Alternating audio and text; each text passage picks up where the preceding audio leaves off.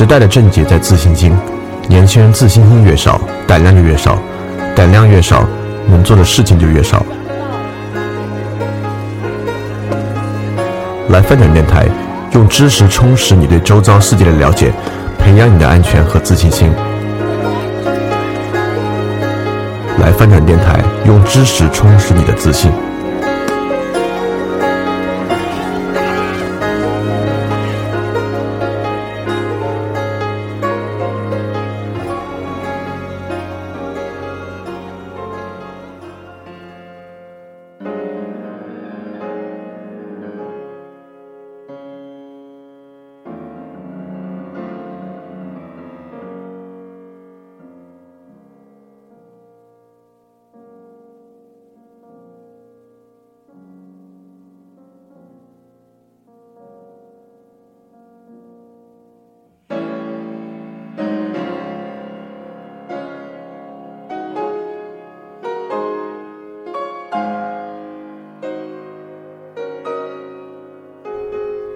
欢迎大家周一继续和我们一起参加牛津通识读本的知识分享。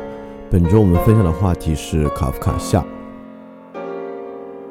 当然，希望你在听本周话题之前啊，你既听了卡夫卡上，也去看了一些卡夫卡的小说。嗯，这个我们在上一期就大概讲了一下，就是卡夫卡小说像所有的文学作品或者说文艺作品一样，你当然可以从文艺批评或文艺评论的角度去谈它。但是你也能谈得懂，但如果你不去看的话，你永远你永远不能够知道我到底在说什么。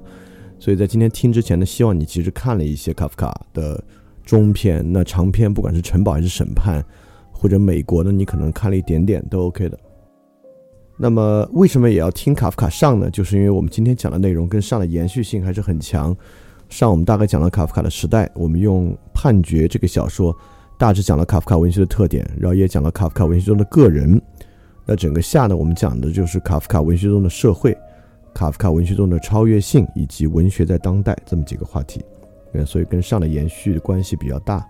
所以你最好能听了上再来听今天的内容。那我们在上讲了个体在卡夫卡小说中的诸多特点啊，在下我们来讲社会在卡夫卡小说。但讲这之前呢，必须说一句，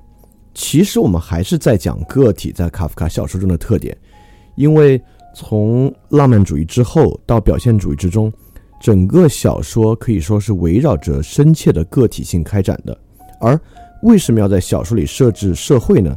那就是人这个物种一个非常重要的特点。如果任何人啊，不管是小说中的人，还是现实生活中的人，需要理解自己的个体性，你必须把它放在某种社会的对照关系里去理解。因此，在卡夫卡的小说中呢，社会，特别是官僚体系等等等等，作为重要的元素。出现在小说之中，但并不是说卡夫卡就是为了去描述社会去做这样的事情的，像是，呃，俄罗斯的一些史诗小说，完全不是这样。整个社会的出现依然是为了描述个体。所以，卡夫卡小说体现出的是某种非常非常深切的个体性。那这个个体性，除了我们在上在卡夫卡上中提到某些在个体中去叙述的方式，它同样也透过社会性。叙述出来，所以说今天我们来讲卡夫卡小说中的社会，但其实我们要明白，讲的还是在社会对照关系中的个体性。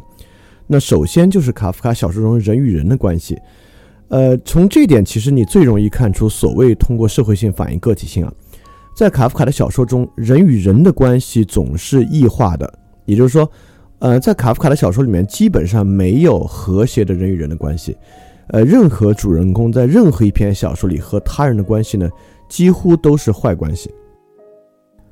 啊，我我们不必说《变形记》这种，就主人公被全家人嫌弃啊，被自己的父亲杀死啊，包括《判决》里面主人公被父亲杀死。呃，如果要举一个好的例子，就是特别从长篇小说之中，例如卡夫卡的长篇小说《城堡》，在《城堡》之中，呃，主人公 K 和进入这个村子之后，所有的人，包括邮差一家，包括自己的未婚妻。未婚妻的母亲等等等等，所有人跟任何人都没有一个和谐的好关系。也就是说，在整个城堡小说里面，主人公 K 跟周围人都是在从呃一种意志的关系到关系的异化的过程之中变化的。而且，我们完全可以把城堡啊看作人与人关系这个变化的一部百科全书，你完全可以这么去理解它。啊，包括里面主人公 K，当然。对很多人抱有最开始抱有好的期待，这个期待呢是怎么一步步落空的？这个期待一步步落空之后，主人公 K 又是如何去利用他们，如何跟他们，呃，在表面的欺骗，呃，甚至去让他们的期望落空的整个过程，呃，所以这里面我并不引述太多细节啊，嗯，怕破坏了大家自己返回去阅读城堡小说的这个快乐与与与这种感受，所以说我把它抽象的讲出来。但如果你已经提前读了一些卡夫卡小说，你完全知道我在说什么。在他的小说里面，呃，人与人的关系都是坏的，尤其是大家与主人公的关系，包括在《流放地》这部小说，主人公就是这个旅行者啊，外来的旅行者与这个酷刑的执行者之间的关系呢，也是坏的。那最终呢，就是由这个旅行者的一席话，导致了这个酷刑执行者的自尽。所以在卡夫卡小说里面啊，任何一种个体性。都是摆置在与他人的异化关系之中来展现出来的，呃，这这当然，其实这本身就是个体性的一个很好的体现。那进入人本主义视角之后啊，个体与其他人的关系，我们上次讲了，呃，在这个启蒙小说之中，我们有《鲁滨逊漂流记》，在《鲁滨逊漂流记》之中，我们证明了个体是可以脱离其他人而独立存在的。那么，脱离其他人而独立存在的个个体，既可以像鲁滨逊一样生存在一个没有他者的世界之中，那其实更普遍的情况呢，是个体可以完全的生存在一个与他者的关系完全变坏的世界之中。当然，卡夫卡这么写，并不是为了歌颂这种精神啊，就一个人在与周围人关系完全异化的情况之下，依然能够良好的自处。那当然不是说这个。那他的小说中主人公一样，呃，很多是混蛋，这主人公本身也有很大的问题。但是卡这表明了卡夫卡一种悲观的悲观主义的色彩，也就是说，在卡夫卡看来，在现代社会之中，人与人的关系是不可能好的。而这种不可能好的关系，其实在卡夫卡小说中其实有对于原因的阐述。在原因的阐述之中，人与人的关系为什么这么容易走向异化呢？就比如说在《变形记》这个小说之中，那《变形记》的小说中，这种异化关系里面其实有个非常重要的特点。就是男主人公啊，在在变成甲虫之前，其实是整个家庭的顶梁柱，整个家庭的经济来源几乎都是由他来的，是由他在照料全部的家庭。在从这个角度上来讲呢，按理说，呃，家人应该你你对家人有恩啊，家人应该给予你更多的关怀啊，即便在你变成甲虫之后，啊，甚至可能能够给你给予你一些理解，但最后却不是这样。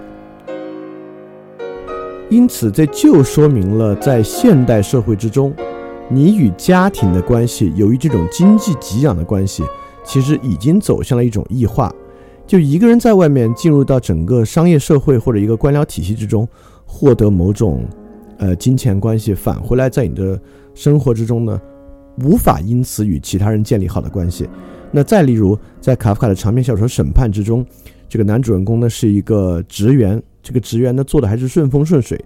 他甚至平时对邻里啊还多有关怀，但在他需要自证清白的时候呢，邻里却一点忙也帮不上。哎，这一点其实有点让我们想起海德格尔那会儿讲的，就海德我们在讲海德格尔的时候讲过这个存在与时间之中，就一般人啊，他的生存的他的他的存在的非本真状态就是隐于常人。那海德格尔其实讲了这个问题在哪里啊？就是你日常可以把自己隐于常人，来减轻自己的负担。但是，一旦你面临死，一旦你面临任何问题的时候呢，常人在哪里呢？常人哪里都没有，就查无此人，常人无法在这个时候给予你任何帮助。所以，卡夫卡的小说可以说从，呃，一个虚构文学的角度来阐释了这样的观点。很多时候，卡夫卡小说中的人物生活在这么一个大的官僚体系里面啊，生活在这么一个，呃，结构性的社会结构之中。但在这里面，一旦你出了任何问题的时候呢，整个结构对你无法有任何的支撑与帮助。就审判这个小说说的本身就是这么一个主题。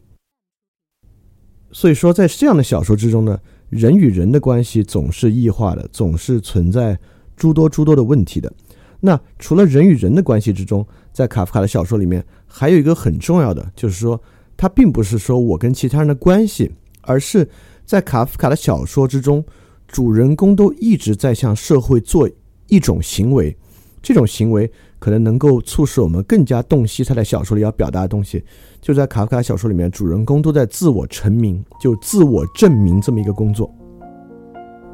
例如在审判之中，自己证明自己无罪；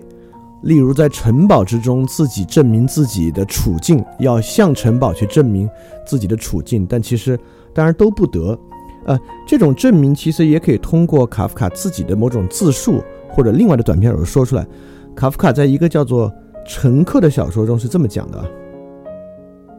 他讲，我正站在有轨电车出入口的平台上，关于我在这个世界、这个镇和这个家庭里的位置，我是彻底的一头雾水。就是让我大约的从某方面合理的提出见解，我也提不出来。我很难为如下事实进行辩护。我正在站台上抓着福袋，让电车带着我前进。人们纷纷让开电车，或者静静地往前走，或者在商店里商店的橱窗前驻足。不是说有人要我辩护，意思是说呢，呃，这里面有两个核心的要传达的。第一是主人公无法为自己辩护，也就是说我无法证明我的处境。还有个更重要的就是，其实也没有人要我证明我的处境，但我还是拼命的要证明我的处境，要为自我成名。嗯，你听到这可能会觉得这个想法很奇怪啊，但其实这个想法呢，一点也不奇怪。呃，我们有时候会讽刺别人说啊，他什么谁谁谁谁谁，呃，怒刷一波存在感，或者是谁谁谁发这个微信朋友圈呢，就是为了去刷他的存在感。呃，当然，我你你，如果你真正去细细翻自己的朋友圈，如果你以前没有删呢，你你也无法说在某些时候自己不是要这么做。那你在做这种自我表达的时候呢，其实就是在做这样的自我成名。而这种自我成名，确实是现代个体面临的一个非常重要的话题。就我们也之前讲过的哈贝马斯啊，在那期时候我们讲过，哈贝马斯有一本书写的非常好，叫做《现代性的哲学话语》，你可以把它当做一个。呃，古典就是古典时期到今天的哲学史的一个著作，但这个哲学史著作呢，哈贝马斯在里面有他自己要表达的东西。呃，所谓现代性的哲学话语，就是在现代性的基础之上来聊这个哲学史里的思想。在哈贝马斯看来呢，黑格尔是真正的具有第一个具有现代性意识的哲学家。嗯，他的依据呢是认为黑格尔具有高度的自我敏感，就是整个自我呀，要要不断的进行自我确认的要求。所以说，他的原话是这么说的：现代不能或不愿再从其他时代样本那里借用其发展趋势的准则，而必须自力更生，自己替自己制定规范。呃，从这点看呢，黑格尔其实从黑格尔自己的角度来讲，黑格尔是歌颂这一点的。我我们在黑格尔那期也讲过，就黑格尔大概认为这个呢，就是自由精神在历史中的发展了，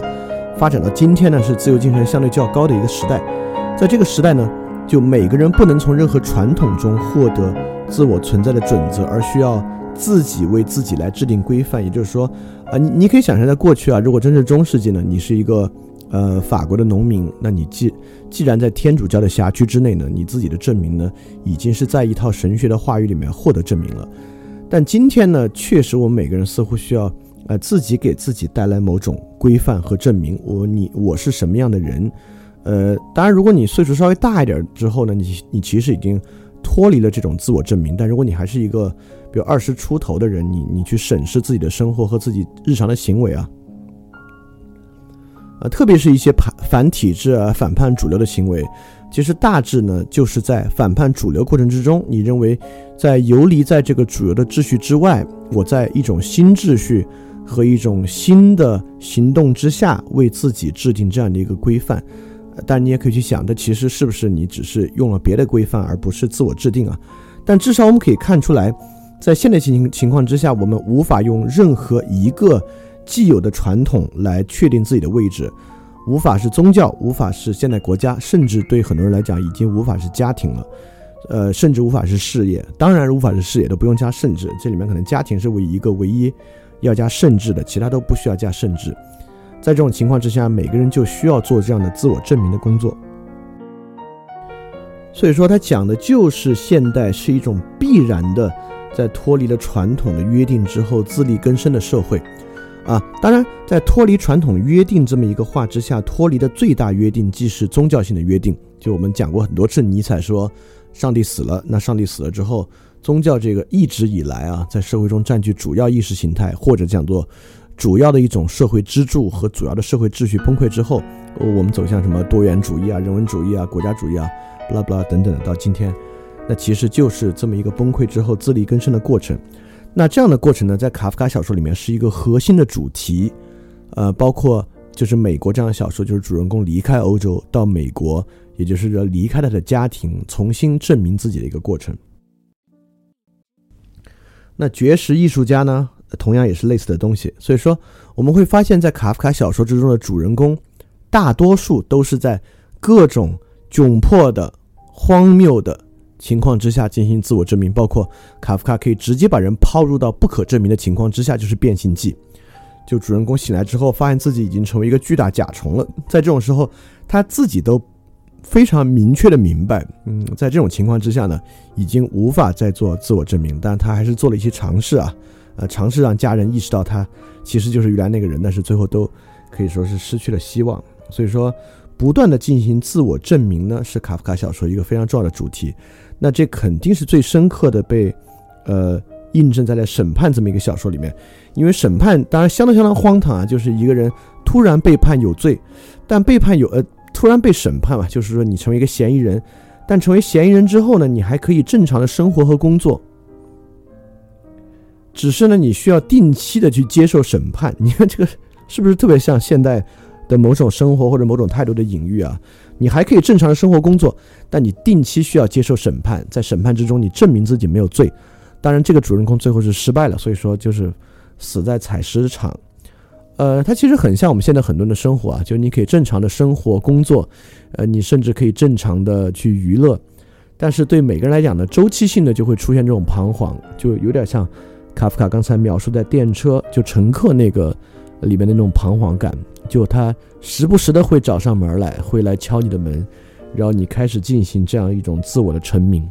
呃，你会发现你的工作、你的娱乐生活都无法满足你，都无法证明你存在这回事儿。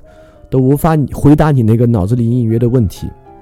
但你可能能够通过酒精或其他方式，让让这个感觉快点过去啊！你重新回到正常的生活节奏。啊，但时不时的就他就会回来，而且他回来之后，你每次都会发现，这个结果是呃负面的，是否定的。也就是说，每次当这个感觉找回来之后呢，你你可能尝试也骗过自己或怎么样，但无论如何，最后你都发现你无法完成这个自我成名。当哈贝马斯在写现代性的哲学话语的时候，当然我们可以说，在黑格尔写这个历史就是自由精神的发展，到今天呢是自由精神在人文主义之后走向一个相当自由的时候呢，黑格尔是带着满满的自信和满满的乐观在说这样的话。那当哈贝马斯在讲这样的话的时候呢，哈贝马斯是带着中立的态度在讲这在讲这样的话，就每个人来做自我的成名。当福柯在词语屋里面说到第三种认识型的时候呢？那基本上是带着悲观的论调在说这个话了。那当然，在卡夫卡的小说里面呢，是带着极其悲观的论调，在用他的故事展现这样的观点。这种现代性困境当然不仅出现在外国文学里面。如果我们还记得郁达夫的文学，我们中学时候学，当时一个核心的词汇就是“淋雨者”，意思就是说呢，在郁达夫笔下的主人公总是觉得自己是多余的一个人。你你你怎么会成为一个多余的一个人呢？呃，就是因为你无法自我证明、自我成名自己的存在价值。当你的存在变得没有价值的时候，你当然就是相当相当多余的一个人。呃，所以当然我们知道郁达夫也是很早很早的小说家了。所以说，现代性自我成名的问题呢，确实是一个根本的问题。这个问题呢，在另外一个比卡夫卡稍微时代晚一些、同样是犹太人的哲学家上表述的尤为清晰。而这位哲学家一整套对于现代人的境况的描述。都深刻的受到了卡夫卡文学的影响。这个哲学家呢，就是我们之前一直讲了很多的海德格尔的情妇，他的情人就是汉娜·阿伦特。那我们知道汉娜·阿伦特啊，著名的犹太女哲学家，研究政治哲学的。二战之后呢，成为整个学术圈的皇后吧，在一段时间之内，呃，我们我们我们不用说她是皇后之类的啊，但她肯定是二十世纪后半叶最重要的女性思想者。呃，我们把女性都可以拿掉，最重要的思想者之一，尤其是在极权批判这方面。那汉娜·阿伦特最著名的书之一吧，就是《人的境况》。《人的境况》这本书就是阿伦特描述在现代社会之下人到底是如何存在。当然，这个东西呢，受到了深刻的海德格尔的影响。在这里面呢，汉娜·阿伦特表达了一个跟卡夫卡很近似的观点，但他就像是把卡夫卡小说中的内容用呃哲学的话语描述出来。就是孤独，嗯，卡在汉娜阿·伦特看来，现代人的境况中很重要的一点是孤独，这个孤独被他表述为无根感。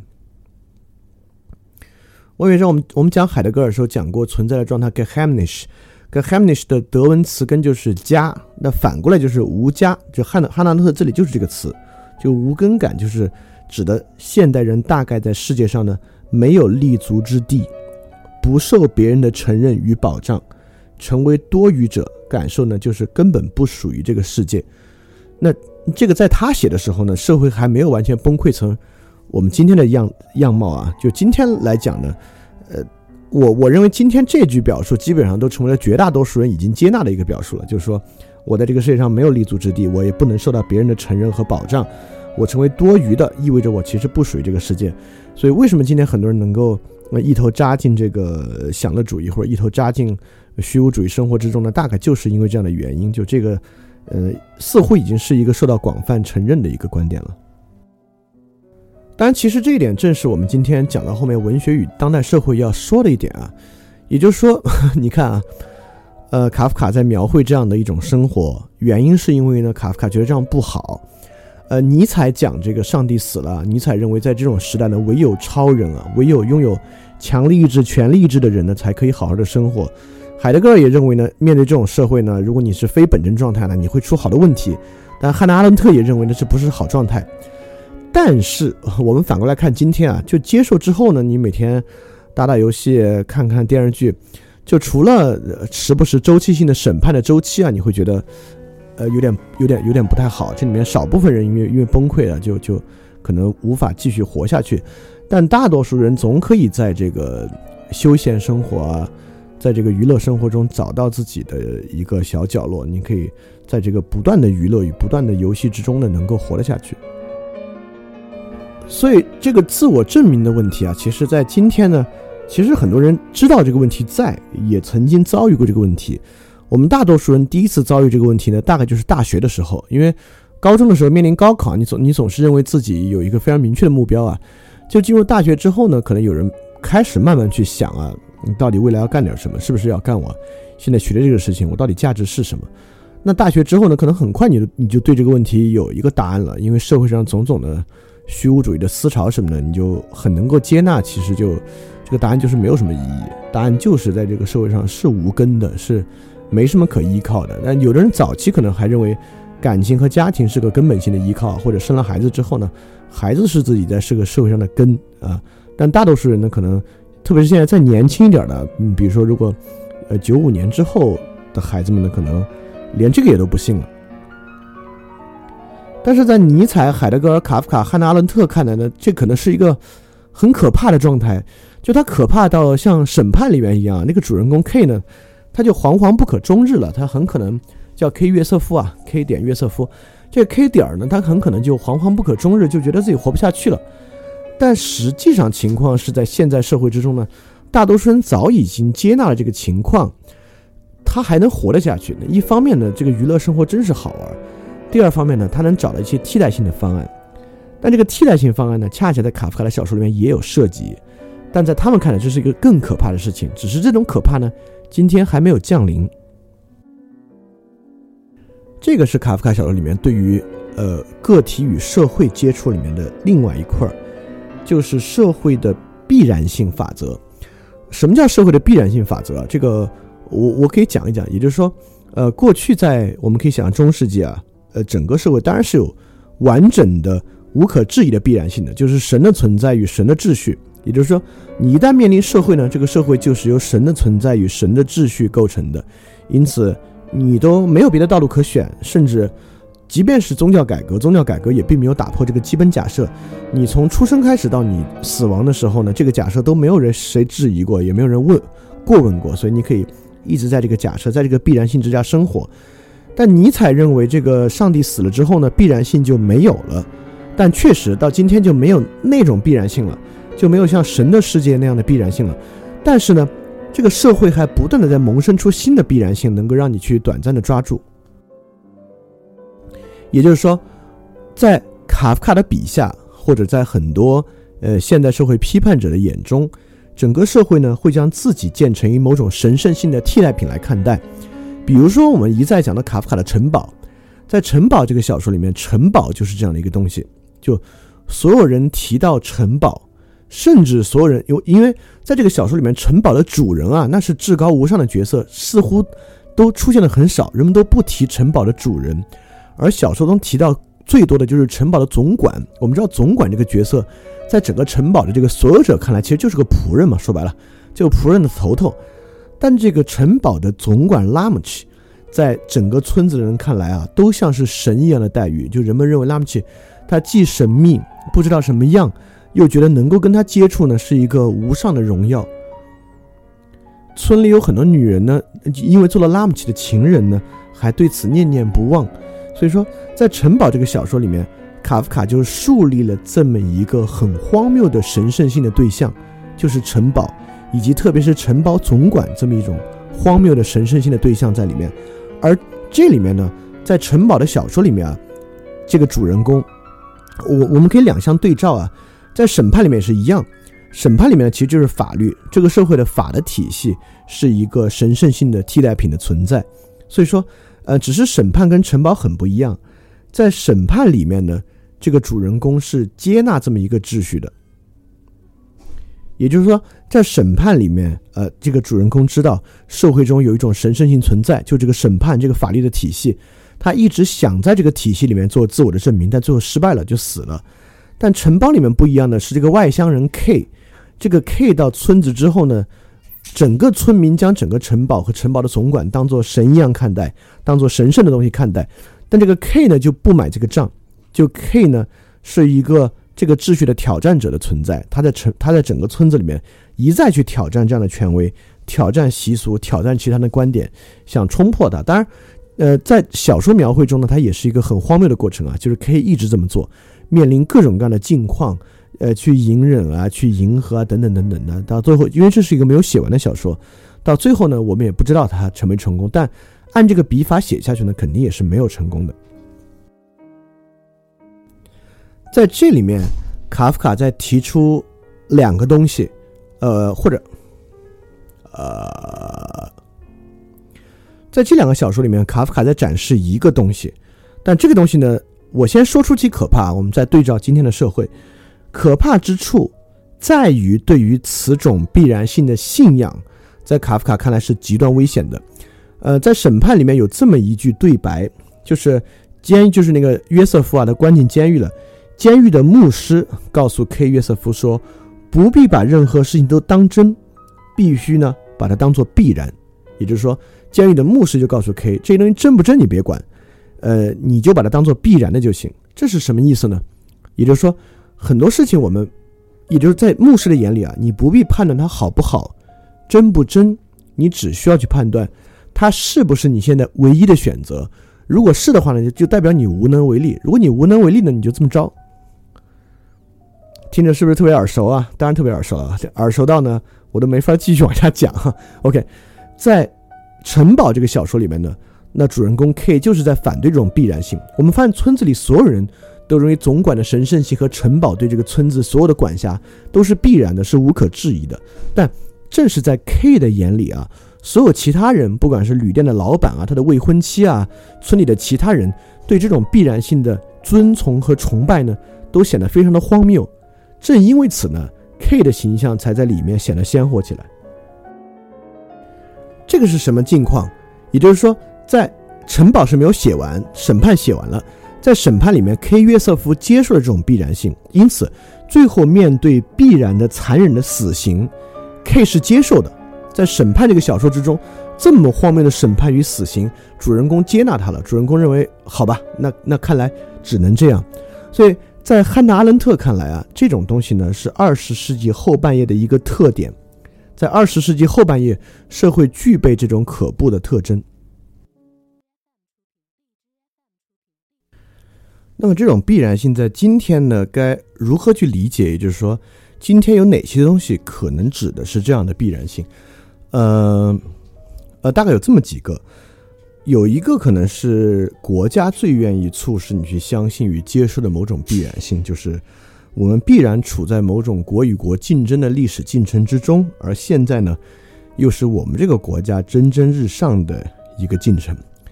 这个进程与每个人的生活息息相关，每个人应该参与，并且拥护到这个进程之中。这种进程呢，成为某种历史的必然性，它促使你相信我们有什么五千年悠久的历史啊，不啦不啦不啦，这是一种啊。那当然，我不仅认为这是最坏的，我认为这可能还不是最坏的。最坏的呢，可能还是如下的一些必然性。也就是说呢，可能你会相信啊，人必然的需要出国旅行，就出国旅行呢，是一个特别必然的东西。人必然的需要呢，去追求美食；人必然的需要拥有一套房产；人必然的需要拥有一部车，才可以好好的生活。就是良好生活必然的需要此种外在条件和需要呃此种东西作为保障。当然，这些还仅仅是外在的物质的，或者我们认为必然的是需要法律去统治，必然的人人平等，必然的人。应当自由，并且自由的意义是你可以选择你喜欢的东西啊，也可以去不不必去选择你不喜欢的东西，就会有很多很多的必然性在外部。在汉娜·阿伦特看来啊，服从于这种必然的东西呢，对人来讲是一种诱惑啊。这种诱惑呢，事实上是具有很大的问题的。我我但我们都知道，呃，对汉娜·阿伦特来讲，他最愿意批判的当然是啊，二十世纪的那次惨绝人寰的犹太大屠杀。整个二十世纪下半叶政治哲学的起点呢，就起于点于对于犹太大屠杀的解释，就是这么发达的人类社会啊，这么发展向前的文明，怎么会做出这样的事情？呃，是匪夷所思的。那在汉娜·阿伦特看来，就是所有人开始屈从于、服从于某种必然性，就是必然的有另外一批人在我们的生活中呢，与我们有害。所以，我们应该清除它的这种必然性。那这种必然性当然不仅仅出现在种族灭绝之上，它出现在生活的方方面面。也就是说，呃，可能刚才我举出一些，比如说人必然的需要去追求美食啊，人必然的需要出国旅行啊，你觉得这这有什么关系啊？呃，或者你觉得拿它来与这个种族灭绝相比呢，是一个不恰当的例子？你觉得种族灭绝是个很荒唐的行为，而追求享乐呢，似乎是自古以来人们就觉得很正常的事情。但这两点呢，我恰恰要说它其中很相似的一点，就是，呃，对这种必然性的屈从带来一个什么结果？啊对这种必然性的屈从呢，其实让人们放弃了他们自由和行动的权利。哎，这说起来奇怪啊，呃，恰恰好像在这个之下，人们再行动，对吧？你看，人们再选择去屠杀那些人，人们再选择出国旅行。甚至人们在选择去 A 国家旅行还是 B 国家旅行，选择去吃这样的餐馆或者那样的餐馆，但其实它剥夺的是人们反过来的权利，它剥夺人们不去仇恨犹太人、不屠杀犹太人的权利，它剥夺着人们我可以不必这样生活而能够自处的权利，我可以不必出国旅行的权利。当然，你可以说我我我我我可以不出国旅行，对吧？我我现在就可以不出国旅行，但你知道其实。过这样的生活要付出的代价呢，跟在那个年代不加入对犹太人的仇恨呢，可能是类似的，并不是说在那个年代你不屠杀犹太人或者不去仇恨犹太人，你就会，呃，你作为一个雅利安人或者作为一个德国人，有人就要找你麻烦。就像今天，如果你不出国旅行呢，也没有人找你麻烦。但你所需要经受的问题，就是所有人都认为这是必然的。如果你不这么做呢，你自己就回到刚那个问题。你就很难自我成名，你就很难自处，你会因为这个原因对自己有不利的判断。就如果你在二战期间是个不仇恨犹太人的德国人呢，你会认为自己是不是对国家不够忠诚？我是不是一个由于不关心这些事情而一个很糟糕的人？那么今天如果你不做充分的消费呢，你就会认为我是不是一个不够成功的人？我是不是一个活得不够好的人？因此我是不是一个很糟糕的人？在这种层面之上的这种必然性是非常类似的。尼尼采或者尼采之后的哲学家，类似海德格尔，当然对这点有所察觉。汉娜·阿伦特对这个的洞察呢，当然直接来源于海德格尔。就是我们之前讲了，人愿意隐没于常人之中。这个话呢是这样讲的：就当人没有选择的时候，你只有选择崇拜神的时候呢，你你自然就没没话可说，你就崇拜神。当人能够选择为自己谋划的时候啊，就是在海格尔说那个 “bezorg”。你在烦的时候呢，你看中文翻译叫烦，其实翻译的还不错。就大多数是不愿意烦，不愿意烦神的，就是大多数人并不愿意为自己的自由谋划。我到底应该做些什么？你是不愿意的。所以说，在存在主义哲学家的视域之中呢，特别在海德格尔、尼采和福柯的视域之中呢，这个自由啊，不是个福气，反倒呢是个负担。所以，比起承担自由这种不可预测的未来，人们可能宁愿去屈服于某种虚假的神圣法则或虚假的确定性，因为这不必我自己去想嘛，就有有人给我想好了，就就就就这么就行了。所以这样的话呢，人们可能觉得反而不错。那在不错之下呢？那卡夫卡当然就描绘了两种不错之下荒谬的状况：一种是，你觉得比起为自己谋划自由的未来，去屈从一个已经说好的必定性还不错。所以当这个必定性某天要审判你，让你去死的时候呢，你觉得，唉，反正我的接纳它是注定的了，那那就去死吧。或者你就会像小说《城堡里面村庄里的所有人》一样，就在一个旁人看来啊，就你们。将一个荒唐的东西呢奉作神明，那这就是现代性社会里面对于必然性法则诱惑非常重要的一点。那这点其实我们知道，海德格尔和汉娜·阿伦特的年代呢比卡夫卡都要晚，确实是在卡夫卡的小说里面呢，这个其实很早就对这样的一个境况做了非常深刻的描绘。所以说呢，在纳粹主义的社会之中呢，这种必然性是。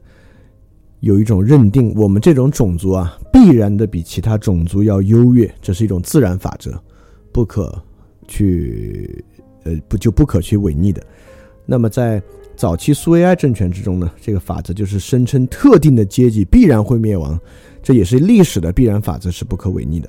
那今天消费社会之中呢，这个法则就是说，人必然有权利享受这样的东西，嗯，这是不可被剥夺的。每个人都有权利享受这种在消费之下出国旅行、拥有这种家具、吃这种餐厅的良好生活，这个是不可以被剥夺的。所以说，它其实是一种很类似的东西。那么，在卡夫卡的小说之中呢，还去涉及的一个社会的要素就是官僚系统。那官僚系统在卡夫卡小说里面非常非常多，但这个并不是卡夫卡小说的专利。我们知道，从俄罗斯小说开始啊，类似于果戈里、契诃夫。把契诃夫写的那个装在套子里的人，我们在中学课本都学过，对吧？正是在十九世纪，官僚体系发展，在那个年代的这个呃文学家或者哲学家，特别是文学家，已经敏锐地发现了官僚系统对于人的异化作用。因此，在很多小说，特别是欧洲，特别是东欧的小说里面，对这个问题尤其有认识，认为某种官僚的制度性的工作呢，对人有不可逆的异化作用。那卡夫卡小说的主人公基本上都从事这样的工作。从事某种异化的工作，在这里面呢，展示出对这个人的异化。很多苏俄小说也是这样。当然，那里面所提的工作呢，其实也正是今天我们大多数人所从事的这种工作。所以说，嗯，就类似在《城堡》这个小说里面，这个主人公 K 虽然已经是一个反叛角色了，但 K 依然在里面，为了生活在村子之中啊，他为了去到城堡，要见到拉姆齐。他为了生活在村子之中呢，接受了在学校打杂的一个工作。这个打杂工作呢，就有上上下下的人需要去管了。在村子里面，村长负负责管他；在学校里面，老师呢就负责管他。在这里面呢，K 就备受煎熬。就是在这里面描述的 K 是一个对这种管理啊非常敏感的一个人。他知道不舒服，他明确的展示出这种不舒服，他也在跟这种不舒服做对抗，但他能够明确的知道。那这里面其他人啊，包括村长啊，包括呃电话的接线员啊，包括邮差啊这样的角色，就我们可以透过 K 的视角，完全看到他在一个官僚体系之中是多荒唐。这个荒唐性有二，就是就比如拿里面那个邮差来讲啊，那个邮差呢有时候觉得自己的工作呃无上光荣，就直接在为承包总管拉姆齐岛里送信，就在维持这个体系，在做不可或缺的重要工作。但有时候那个邮差晚上回到家啊，又发现自己做的事情无足轻重，毫无价值，甚至自自己都不知道自己见的那个人到底是不是拉姆齐。所以有时候会会一晚上睡不着觉，在自己的房子前面做鞋匠的工作，来来来来来为自己这种感觉去弥补一下。所以这这就是这种官僚工作在这里面的一个问题。当然，这里面对官僚体系的讽刺，不仅是里面人的感受，还有官僚体系本身的问题。就比如承包主人公 K 啊，他到村子里去呢，是土地测量员，但土地测量员这个事儿呢，本身就非常荒唐。就是他去找村长，村长告诉他说，就没这个职位。就我们之前啊说要个土地测量员，有人有人说我们要，但我们已经打了报告了，说这东西根本就没有要这个土地测量员，我们没要。但这个报告的核查工作呢，就一直核查不下来，所以到现在呢，就稀里糊涂你又来了，我我们也没辙。但其实我们并不需要这个职位。这里面有很多其他说明啊，你跟城堡打电话，这个电话就打到这汪洋大海里边去了，你永远找不到你要找的那个人。你有什么消息需要递送呢？他是永不可能递送的上去的。等等等等等等。那这些你可能去打某个投消费者投诉热线的时候，会有会有非常非常类似的感受，就是在整个这个官僚体系的运转之中。你可以对着电话喊啊，就把你们领导找来，我要打给你们的上司，但他会有各种各种原因告诉你啊，不行啊，或者他给你找来一个上司，你发现其实他也没有用，你永远接触不到真正需要找的那个人。当然，就更不用说我们刚才一再讲到的审判啊，这个小说就是整个呃官僚的审判体系的问题，包括你在流放地呢是一整套这个酷刑，就是国家边缘的酷刑体系这么一个官僚体系的问题。所以官僚体制呢，在卡夫卡小说里面是一个非常重要的要素，也是很多戏剧冲突的直接来源。那这个直接来源呢，其实我们刚才也讲了，卡夫卡写社会呢是更深刻的表述个体。其实要说的呢，还是个体在这个过程之中在遭受到什么样的异化。所以这里面卡夫卡小说与汉娜的阿伦特的理论啊，形成一个两相对照，就非常有意思，就讲现代社会。就是毁灭人的三个步骤，这个在卡夫卡小说里面呢也描绘的非常的细致，所以可以介绍介绍汉娜拉特这么一个，所以大家看看有没有切身的体会啊？呃，但我说这个呢，并没有，并没有说这是某国的问题或者某一国的问题，这确实是整个现代社会是个世界性的问题。在汉娜阿伦特看来啊，整个现代社会对个人的异化和毁灭的分为三步，第一部分呢是毁灭人的法律人格。对于法律人格的毁灭与官僚化系统有直接的关系，因为我们知道法国在大革命之后呢，就是法国的宪法就叫人权宣言，从法律的角度呢，为个人的权利做了一个划定，也就是说，个人的权利来源不不管是平等啊、自由啊等等等等，都是在权利里面，都是在法律里面的。但是第一步呢，就是用官僚体系，用行政替代法律，普遍的法律在此并不适用。而行政在此呢，是比法大得多的权利。当然，说到这儿，你们肯定很有感触啊，确确实在我们国家这个感觉很强烈。但我们还是回到卡夫卡小说，就是审判，因为审判这里面看起来是法律，对吧？如如果我们要对另外一个进行审判，它一定是与法律有关的。但实际上，在审判这个小说里面，你会发现，这个主人公 K 约瑟夫啊，在证明自己的时候呢，大多数时候与其打交道的是行政。包括城堡这个小说也一样，就主人公 K 认为自己享有某些权利，就城堡里人就会说：“当然，当然，当然，就当然你享有这些权利，但是你你确确实享有这个权利，但是我们有程序需要走，对吧？嗯，我们我们有这个程序，有城堡里的这个行政程序要走，但这一走就走走的没完了。但这个说起来，你们你们也应该超熟悉啊，这个也是也是我们经常可以切身体会到的。也就是说，官僚体系、社会结构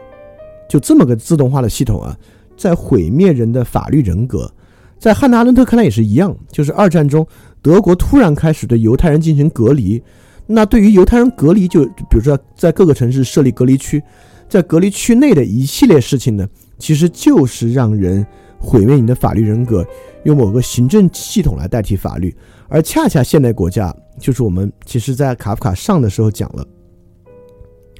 温和的自由主义促使保守主义与激进主义。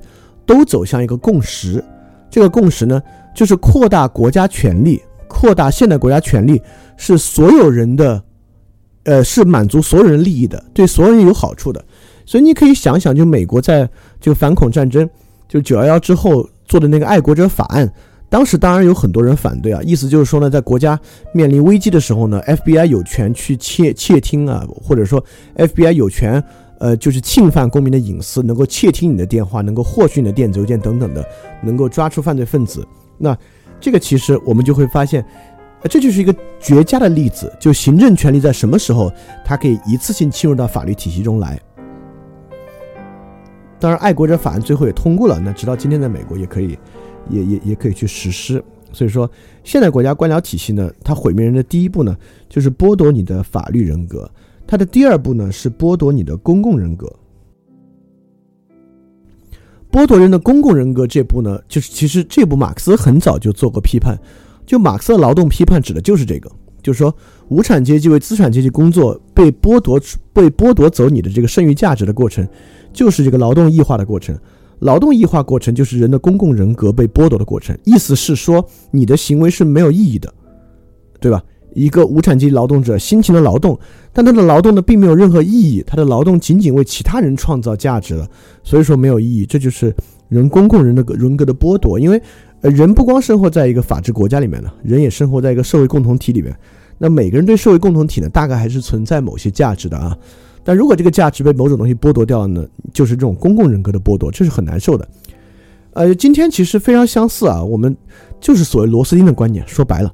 我我们每个人认为呢，跟这个大社会比起来啊，就是沧海一粟。就是我我如果任何人要说自己有价值呢，可能旁人都会认为这是胡说。或者我们仅认为可能马云和王健林这样的人敢说自己是有价值的，但其他人可能都觉得没有价值。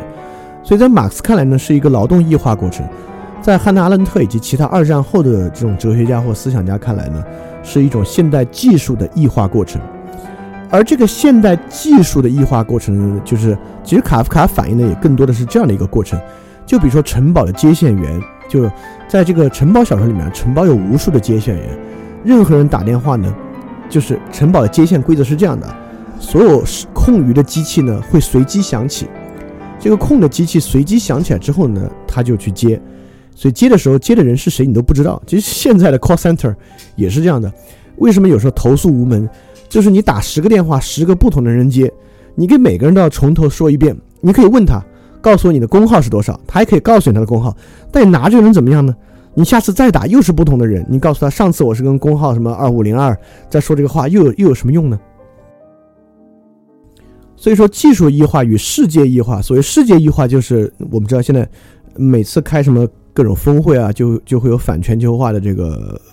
这个审审这个这个抗议存在，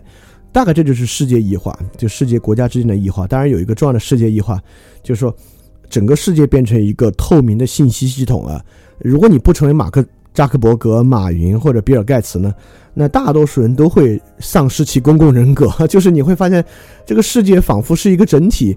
呃，这个整体是在被这些人影响的。那我作为一个城市里面的一员呢，其实屁也不是，对吧？你你只有一个消费者人格存在，对于公共社会呢，你是一点一丁一点的价值都不会存在的。所以这就是某种呃现代技术与世界异化。这个世界异化，当然卡夫卡小说类似《审判》这样小说也是讲得很清楚啊。就是呃，我或者我们举这个例子，嗯，就是《变形记》这个小说，就《变形记》这小说，主人公为什么最后也认为自己应该死？他甚至比他的妹妹还强烈的认识自己该死。就是主人公唯一的价值啊，就是为家庭提供这个经济支柱。当他成为甲虫无法工作之后呢，他的公共人格即刻消失殆尽。就这个人一旦不能给钱了，就什么也不是。他对家庭来讲什么也不是，他的公共人格就立刻被剥夺。所以这也是个非常非常严重的问题啊，在在在这个问题之下呢，当然对人是一个毁灭性的打击啊。当然，嗯，当然可能今天的人不以为然啊，或者还可以，反正还可以玩，还可以吃啊，也也也都还 OK。那那第三种对人的毁灭呢，就是道德性格的毁灭。刚刚我们说第一个呢是这种官僚体系和现代社会毁灭法律人格，第二层呢是毁灭其公共人格，第三层呢是毁灭其道德人格。毁灭道德人格讲的是这么一个东西。也就是说，现代社会呢会让殉难变得不可能，因为我们知道，在任何时代呢，如果你非要让人死呢，这个人觉得死还可以，但就是因着我的死呢，某种东西呢得到了保全。我们我们历史上歌颂很多英雄啊，其实就是这样的。但现代社会呢，其实是让殉难都成为不可能。也就是说，我们一旦把人非人化，他他死了也就死了，也就。毫无所谓，他死了之后呢，不会有任何道德的价值，因为殉难是说我选择以死捍卫某个东西。但如果他都不算是一个人啊，他他死了也就死了。呃，当然，汉阿伦特对这个最大的感受，当然就是二战时候犹太人的大屠杀了。也就是说，在集中营里面啊，整个集中被关进集中营的犹太人是完全从德国社会中隔绝出去的。在德国主流的白种人血统的社会之中呢，这帮人就不存在了，你这帮人完完全全消失在了，因为人们需要其他的承认才可以存在，就是黑格尔那边就讲了，但是当他无法见诸报端，当他没有被任何人谈及起来的时候，那他就是不存在。所以在大在在集中营里面屠杀犹太人的这些犹太人的死没有任何殉难的价。当然后来由于呃同盟国获胜了，轴心国失败了，我们重新去奥斯维辛解放出来之后呢，他们的死重新获得殉难之价值。但在当时的德国呢，就是毫无价值。在这点上呢，就很像还是刚才变形记，就格里高里，就这个主人公他最后的死亡，就是从格里高里为什么要变成甲虫的死亡，也就是说，对所有人，包括格里高利自己，就会认为这个的真正临界点就来源于我从人变成了虫。当我从人变成虫之后，我我们可以这么想啊，我们可以去想，呃。假设一个人，假设变形记啊，它不是变形记，它讲的是这个主人公呢忽突然身染重疾啊，成为一个病人。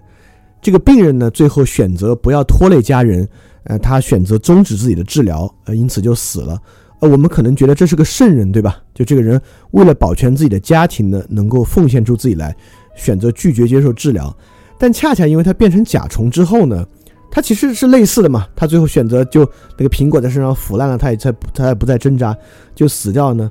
他这也不算是殉难，还还不像是一个人为了自己家庭很高尚的死去啊。由于他不是人了，所以他的道德价值呢被完全剥夺掉了，就像二战中的犹太人一样，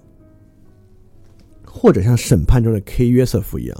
就当你成为真正对你的公共价值消失殆尽的时候呢，其实也就无所谓。所以，所以现代社会通过这么几个方式呢去。不断一步一步的毁灭人，呃，但可能前两步我们大家还有所感受啊，第三步，嗯，就像海德格尔说的，对每个人来讲，死亡都是一个相当遥远的话题，所以说大家可能对这个也没啥领会，嗯，所以安娜汉娜阿伦特反正他就很悲哀的认为，就是就是他的阐述啊，整个现代社会呢夺走了个人的死亡，证明从此以后一切都不属于他，他也不属于任何人，他的死亡只对一个事实负责。就他从未真正的存在过，对这个打上封印。也就是说，呃，包括我们想现在的死刑体制啊，呃，他的家庭，我们我们知道哪个死刑犯的家庭，我我们其实也不知道。其实死刑就是证明这个人没有存在过，他从社会上被抹去，大概就是这么一个意思。非常感谢你收听本节目。如果希望每周一加入微信群，跟我们一起学习，提出问题，看到每次分享的 keynote，可以微信添加想借 Joy Share 想。借的拼音 x i n g j i e，Joy Share J O Y S H A R E，并说牛津通识读本就可以被我们拉入群中，每周一起学习了，欢迎你来。